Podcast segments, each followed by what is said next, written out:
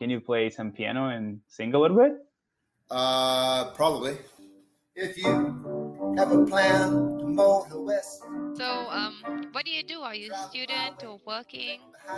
Yeah, I'm, I'm actually working. I work for a startup, and I'm currently in Brazil, but I was supposed to be in Europe right now studying engineering. But because of COVID, I have to be here. Hard for me, so I take care of my la- my own, on, on, Yeah. life, three, On, on, on. okay, three times a week. Is that correct? Yes. Okay, Three. cool. Yeah. Yeah. And like own, think of like owe, like you owe somebody money, or uh, think of like the letter O, Okay, better. and then add the in, add the in sound, like own. Sam Bernardino wants you. That's so cool. anyway, nice talking to you, Felipe. O que vocês acabaram de escutar foi um trechinho da aula que o Felipe teve lá no Cambly junto com o professor. E a gente está muito, muito feliz em poder mostrar isso para vocês. E mais, o Cambly voltou com seu 60% de desconto. O mesmo desconto que foi feito na Black Friday, eles voltaram agora com isso. E, gente, olha, são planos a partir de 62 reais por mês. 60% de desconto em todos os planos do Cambly e também do Cambly Kids. Se você perdeu na Black Friday, não vai perder agora. É só até o dia 15 de dezembro de 2021. E, para quem ainda não conhece o Cambly, ganha uma aula grátis com o mesmo código, tá? Então vamos aproveitar. O nosso código é Flash nu e cru. Vai estar tudo escrito aqui direitinho na, na descrição do episódio. Então aproveite, corre lá, inscreva-se hoje com 60% de desconto no Cambly.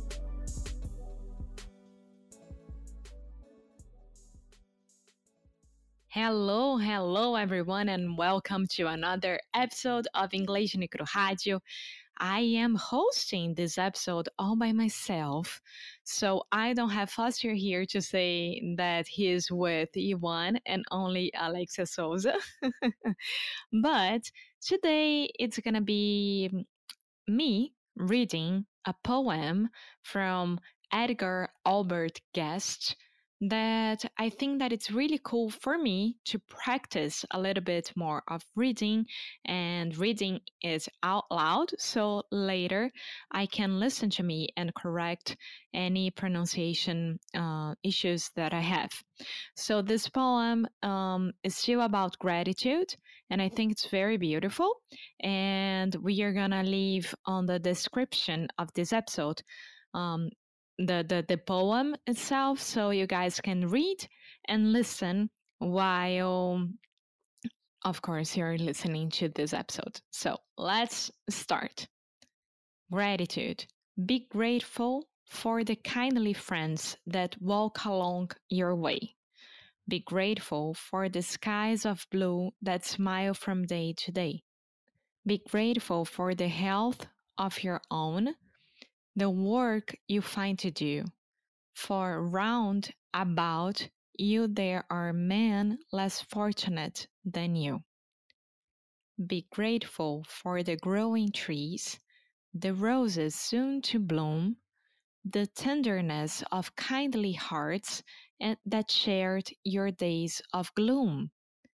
Be grateful for the morning, morning dew, the grass beneath your feet, the soft carenesses fo- of your babes and all their laughter sweet. Acquire the grateful habit, learn to see how blessed you are, how much there is to gladden life, how little life to mar. And what if rain shall fall today, and you with grief are sad.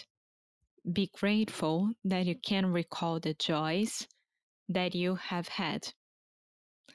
So you can see that I had some problems reading a little bit. It was the first time that I was reading it out loud.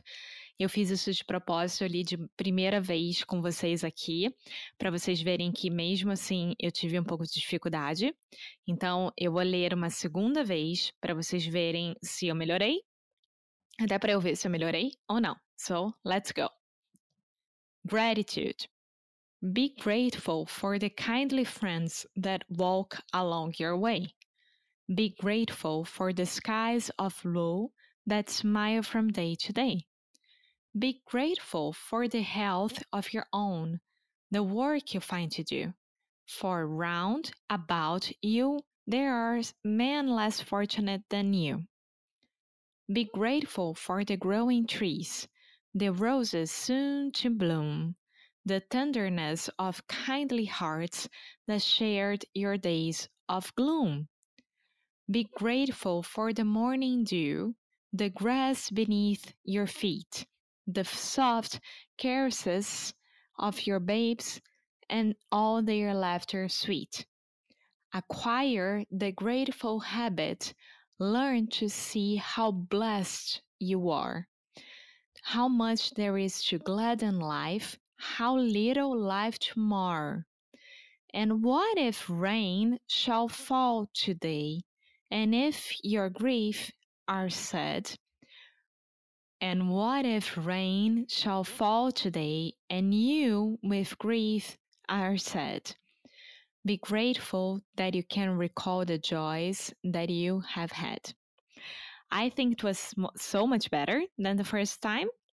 Então é isso, gente. Eu indico vocês repetirem, lerem em voz alta, se gravarem, fazer exatamente como eu fiz.